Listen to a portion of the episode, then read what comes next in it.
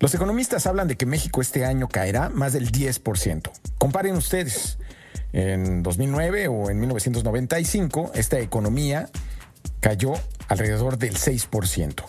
Una baja de más del 10% para la economía mexicana nos dejaría en una circunstancia aún peor que la que dejó esos años. Sin embargo, algunas cosas ocurrieron y hay analistas que están previendo que la economía no sea tan dramática, que la economía caiga por debajo de ese número, es decir, que tengamos una caída más cercana a un 9%. Pero lo más sorprendente es el escenario hipotético aún de que el coronavirus nunca se vaya, de que la vacuna en realidad no funcione para siempre, sino que solo por un tiempo limitado y que por consecuencia tengamos que convivir con este virus para siempre. Eso y las recientes eh, repercusiones de regresos del coronavirus en otros países están cambiando nuevamente los escenarios. Estamos en la total incertidumbre y para eso tenemos que explicar el asunto por partes. Vamos por partes, además, ahora con el economista en jefe del banco Ve por Más, Alejandro Saldaña, quien nos explica cuál es su visión en este momento. ¿Cómo estás, Jonathan? Qué gusto saludarte. Hola, Alejandro. ¿Cómo estás? ¿Cómo te va? Bien, hasta ahora, sano. ¿Tú? Ah, muy bien, igual, igual. Por el momento, pero no canto victoria. Bueno, pues nadie debería cantarla en este momento, yo creo, ¿no? Sí, caray. Qué rollo. Oye, vi, el reporte que lanzaron, Alejandro, y, en este sentido, eh, pues yo quisiera preguntarte si ustedes están previendo que este año la economía caiga, pero caiga menos de lo que se esperaba.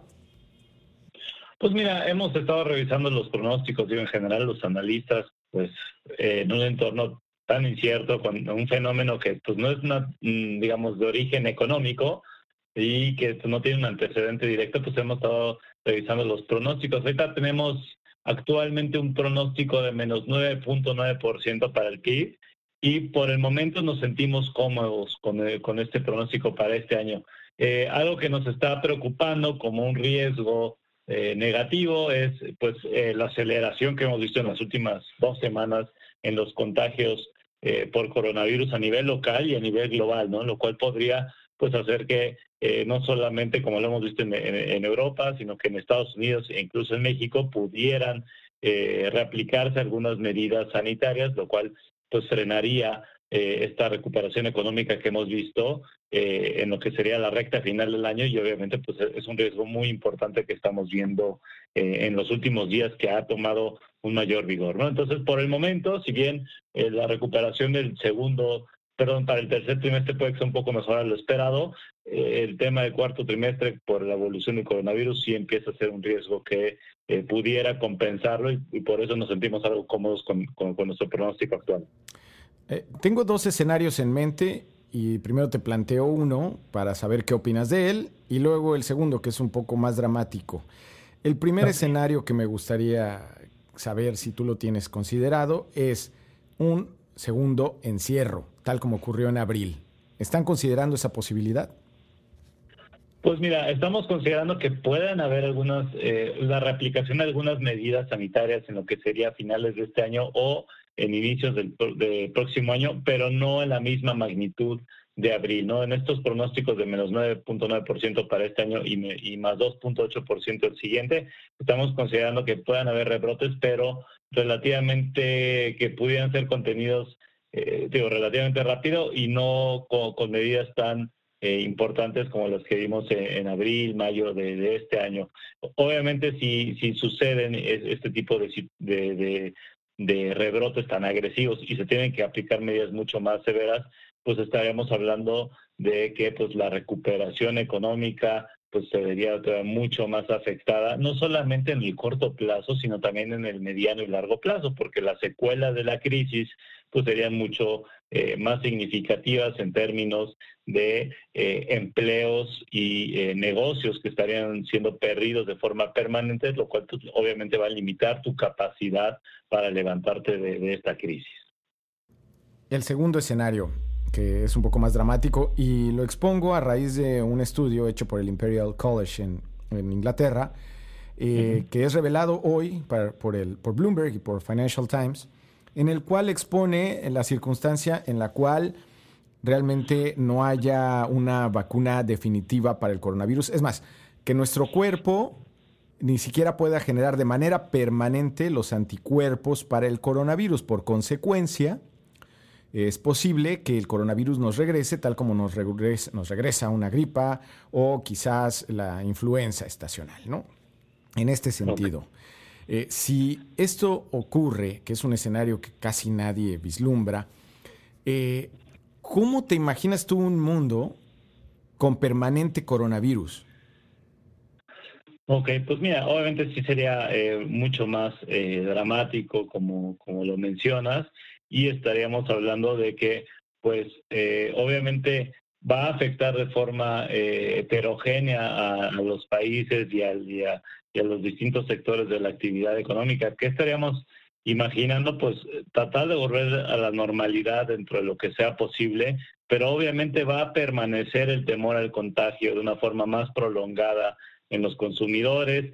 muchas de las medidas sanitarias pues no serían temporales, tendrían que ser permanentes y obviamente esto tendría un efecto muy significativo de nueva cuenta en el sector de servicios, particularmente aquellos que dependan de el movimiento de personas y la interacción este, de forma eh, personal. Entonces, este, por un tema de demanda y de oferta, pues veríamos una afectación muy severa en este tipo de de situaciones, ¿no? La gente, pues obviamente, pues estaría tratando de, operar con cierta normalidad, pero pues no podríamos eh, negar que, este temor al contagio y, este, las, por el lado de la demanda, pues seguirían eh, afectando la recuperación en, este tipo de actividades, ¿no? Y por el lado de la oferta, pues lo que te platicaba, el hecho de no solamente percibir una demanda frágil, sino que también el, el hecho de pues tener que aplicar ciertas medidas sanitarias de forma constante o adaptarte a esta nueva regulación, pues va a afectar tu rentabilidad, ¿no? Por el, por el lado de los costos y pues naturalmente muchas empresas no van a poder aguantar esto, tendrían que pues eh, cerrar definitivamente y estaríamos viendo pues una actividad económica que se vería bastante afectada en los próximos años. Digo, nosotros hicimos un ejercicio eh, asumiendo un encierro eh, eh, más un encierro como el de abril para el próximo, si el, si el próximo año tuviéramos un, un encierro similar al de abril de este año, eh, qué pasaría con la actividad económica eh, y también si la vacuna se pospone, ¿no? Ahí estamos asumiendo que habría una vacuna, pero hasta 2022, pues estaremos viendo una, de nueva cuenta una caída del PIB pues, cercana al 6%, ¿no? Y todo lo que ello detonaría, ¿no? Estamos asumiendo también ahí que pues, México pierde el grado de inversión y, y otras eh, y otras eh, variables, ¿no? Pero sí estaremos viendo un mundo eh, muy diferente y pues que no volvería a ser el mismo y esto estaría afectando de forma definitiva y, duradera pues la, la, actividad económica en más de un sentido. Entiendo muy bien que estamos en medio de la incertidumbre y no hay manera de que esto me lo digas de manera contundente porque nadie puede hacerlo, ¿no? El tema es, si hubiera un nuevo encierro, en ese escenario que ustedes estudiaron como una mera hipótesis, México perdería el grado de inversión entonces. Pues estaríamos asumiendo que sí, porque digo, no es secreto que México fue uno de los países más afectados por, por la pandemia, porque tenemos una eh, dependencia, una exposición muy importante a sectores que pues, naturalmente sean muy afectados como el turismo, tenemos cierta dependencia todavía eh, en el petróleo y además pues, las finanzas públicas ya venían presentando cierta, eh, cierta fragilidad desde finales del año pasado y ahora pues, se ha acentuado. Entonces tomaría México eh, con una, saliendo de un hoyo muy profundo, con finanzas públicas eh, todavía mucho más débiles, ya sin, ya, ya sin poder contar con lo que eran los ahorros que estaban en los fondos de estabilización, porque prácticamente ya se agotaron. Entonces, Obviamente esto pues implicaría un riesgo eh, o que se tuviera que revaluar el riesgo eh, de, invertir en México y pues naturalmente esto implicaría que se tuviera que revisar a la baja la calificación crediticia, que en un escenario normal creemos que es muy probable que, haya una nueva ola de bajas en la calificación posiblemente en la primera mitad del próximo año, pero pues obviamente si vemos un choque de nueva cuenta eh, muy severo, la situación del país y de las finanzas públicas, pues vería una fragilidad muy importante. Entonces, este, y, un choque que sería mucho más duradero en, términos de estabilidad de finanzas públicas, por lo cual, pues eh, difícilmente México regresaría a los niveles de endeudamiento que tenía antes de, antes de la de la pandemia y pues este naturalmente esto tendría que reflejarse en la calificación crediticia. Entonces sí estaremos viendo que eh, como algo muy probable en este escenario, eh, digamos, un tanto hipotético. Eh, sí, y aunque me llama la atención que dijiste en un escenario normal, inclusive en el escenario, digamos, inercial en el cual estamos montados, si se le puede llamar inercial con tanta incertidumbre, en el que haya una vacuna hacia principios del año 2021, incluso en ese escenario, ustedes prevén una baja en la calificación. Es correcto, sí, creemos que en la primera mitad del próximo año es muy probable que pueda haber una baja en la calificación crediticia, se mantendría el grado de inversión, pero estaríamos ya en el límite. Hay que recordar que eh, dos de las grandes agencias calificadoras, además de bajarnos la calificación eh, este año, dejaron la perspectiva en negativa, lo cual pues te, dice que eh, hay una probabilidad muy alta de que, de que te vuelvan a revisar la, la evaluación o que te vuelvan a hacer una evaluación negativa en los próximos 12 a 18 meses, ¿no? Y eh, tomando en cuenta que no ha habido un cambio en la política energética, que es uno de los factores de preocupación, no ha habido una recuperación en la confianza empresarial, lo cual pues, podría ser también otra fuente para ayudar a aliviar la incertidumbre eh, en nuestro país eh, y que pues al final de cuentas no han habido estímulos económicos y se espera que la economía tenga una recuperación, la economía mexicana tenga una recuperación relativamente frágil eh, y en los próximos años, pues obviamente esto afecta estructuralmente eh, a las finanzas públicas porque si la economía se tarda mucho en recuperarse, vas a recaudar tu gobierno pues eh, relativamente poco y, y esto va a contribuir muy marginalmente a que se vaya reduciendo el nivel de endeudamiento que pues por un tema digamos, extraordinario que fue la pandemia, se tuvo que, se disparó básicamente en lo que fue este año, pero pues lo importante, lo que están fijando las, las agencias calificadoras es qué tan rápido tú, eh, México o tú, este, cualquier gobierno puede regresar a esos niveles de endeudamiento antes de la crisis. Y pues si en un entorno de incertidumbre por la política económica, particularmente la energética, de débiles niveles de inversión que ya venían desde hace eh, cuatro o cinco años y de eh, pues pobres expectativas de crecimiento, pues esto va a ser eh, va a ser un proceso muy lento en México, lo cual pues eh, creemos que se va a reflejar en, en la calificación crediticia, digo, posiblemente en la primera mitad del próximo año, ¿no? Pero pues bueno, se mantendría el grado de inversión por el momento. Alejandro, en el otro escenario, en el dramático, en el del encierro, en el cual ya podríamos estimar una baja en la calificación hasta el punto de que fuera eh, que perdiera México el grado de inversión y que esto pues conlleva un montón de repercusiones, entre ellas pues que se nos encarecen las deudas que ya tenemos y además eh, pues el hecho de asumir nuevas deudas se nos pone cada vez más caro ¿no? y más difícil además en el contexto internacional.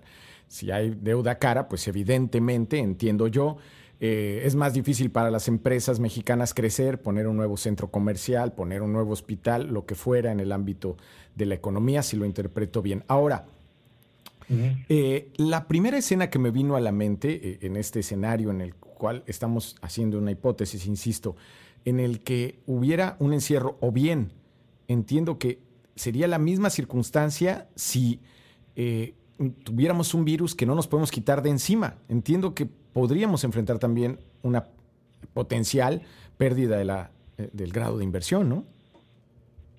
Sí, es correcto. Este, eh, al final de cuentas, te tomaría a ti México en una situación pues, más frágil, ¿no? De lo que te tomó pues, en marzo, abril de este año, y pues eh, obviamente la, la, estabilidad de las finanzas públicas se comprometería aún más y pues, la expectativa de que puedas sanear tus finanzas públicas eh, en los siguientes años con una expectativa de un eh, medio que crecimiento económico pues va a ser todavía más más más difícil. Entonces pues por eso nosotros incluso en el escenario base estamos estimando que es probable que pueda haber una baja calificación crediticia y obviamente si hay un encierro nuevo muy agresivo, ya sea a finales de este año o a principios del próximo año, pues eh, tendría que, eh, pues obviamente pues, la probabilidad de que te hagan una baja en calificación crediticia adicional a la que estamos esperando, pues eh, tiene, empieza a tomar una, una mayor eh, una mayor relevancia, ¿no? Entonces, este, digo, se puede, se puede evitar, pero pues si no hay cambios en, en cuanto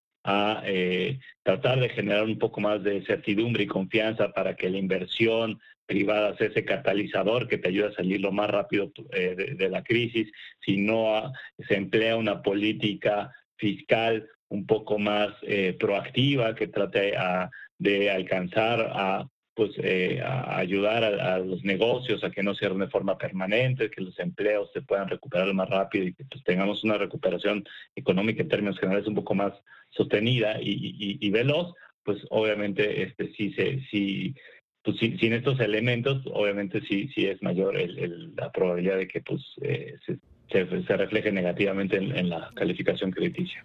Claro. Alejandro, fíjate que la imagen que, vino a mi mente en el momento en que tuviéramos un nuevo encierro o incluso en la posibilidad de que no tuviéramos, digamos, este mecanismo permanente de defensa ante el coronavirus, fue la escena que para ti o para mí, si te gustan los deportes, en el, quizás en el menos importante sector económico que es el de los deportes precisamente, ¿no? Eh, es porque me vino de inmediato la sensación de inseguridad al estar hombro con hombro, con un individuo que no conozco, que no sé si se lavó las manos y que está junto a mí, en medio de miles de personas observando pues un juego deportivo, ¿no? E, esa convivencia que antes sentíamos tan sencilla, tan simple, pues evidentemente entra en un predicamento y como esa, el teatro, el cine y un montón de actividades que, insisto, en un escenario hipotético en el cual el coronavirus quede aquí de largo plazo, pues se rompe, ¿no? Sí, naturalmente, y eso es a lo que me refiero con el temor al contagio, ¿no? Este, obviamente la gente va a pensarse dos veces antes de pues, meterse en una sala de cine dos horas con otras 50 personas, subirse un avión a un vuelo de cuatro, ocho, no, once horas, este, por este temor al contagio. Además de que hay que tomar en cuenta que también las decisiones de los consumidores pues estarían afectadas también por pues una crisis económica que va a ser todavía más prolongada, en la cual pues mucha gente más va a perder su empleo y va a haber una mayor incertidumbre económica. Entonces, pues no solamente es el temor a, contagiarse, sino también el temor a eh, no eh, no saber si vas a tener trabajo el día de mañana, ¿no? Entonces, este, si es que no lo, no lo has perdido. Entonces, en un escenario así, obviamente la demanda se deprimiría de forma muy importante y recuperarla por este temor al contagio que estaría latente, por el daño y las secuelas que se prolongarían en, la actividad económica, en el mercado laboral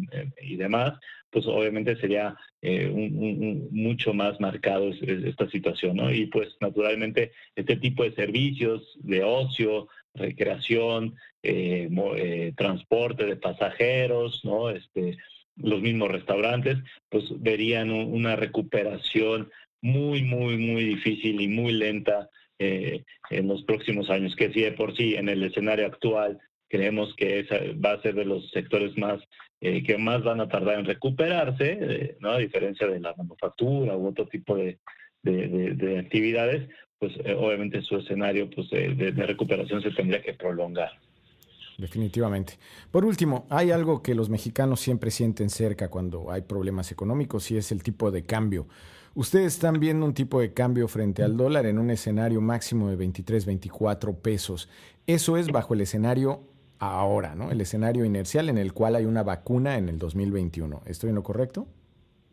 Sí, creo que el tipo de cambio puede estar eh, relativamente eh, cercano a los 22, 22.50 incluso para el próximo año, eh, asumiendo que, pues no, digamos, diferentes eh, eventos, ¿no? Porque estamos en un entorno no solamente por la pandemia, sino con las elecciones en los Estados Unidos, eh, el recrudecimiento de, del tema del Brexit y demás, ¿no? Muchos, muchos eventos, eh, factores globales que siguen abiertos sin resolverse, y también pues el elemento interno de la probabilidad de que pues vuelva a haber una baja en la calificación dice y demás, ¿no? Entonces, con todo esto, nosotros estamos esperando que pues el tipo de cambio pudiera cerrar eh, el fin de año eh, más pegado a los 22, 22 con 30, eh, asumiendo que la transición en los Estados Unidos, si es que hay una transición, no sería, digamos, tan ruidosa, que sí pudiera haber alguna especie de eh, inicialmente alguna falta de reconocimiento de los resultados por parte de Donald Trump, pero pues eh, apegándose al procedimiento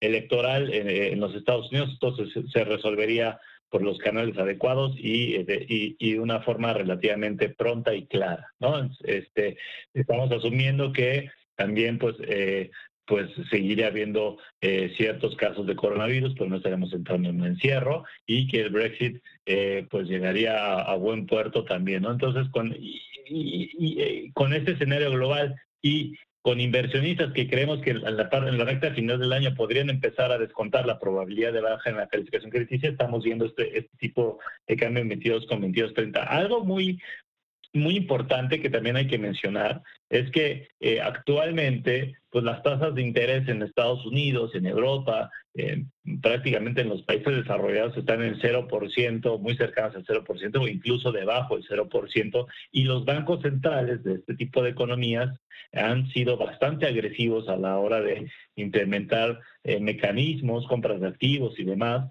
para inyectar liquidez a los mercados financieros y esto ha ayudado a que pues, monedas emergentes como el peso mexicano pues tengan un cierta eh, cierto soporte, ¿no? Entonces estamos también incorporando esto, por eso no este, digamos, no somos tan escandalosos porque creemos que este apoyo y estos estímulos monetarios van a dar cierto, cierta estabilidad ¿no? dentro de lo que se puede a eh, el tipo de cambio. ¿no? El próximo año creemos que sí va a seguir habiendo mucha incertidumbre, eh, pero contando con esta, eh, estos estímulos monetarios podríamos ver que, que, que el tipo de cambio tenga cierta cierta estabilidad dentro de lo que se puede esperar en este en este entorno que cambia pues casi casi día a día casi entre el día cada hora. Alejandro a ver si no la próxima vez estamos hablando de una devaluación pero del dólar no si de pronto la elección estadounidense se latinoamericaniza. Pero bueno eso ya será otra historia. Alejandro gracias por tu tiempo Hombre, un gusto, Jonathan, como siempre, y lo que necesites, aquí estamos. Y pues por favor, cuídate mucho. Tú también. Hasta pronto. Gracias.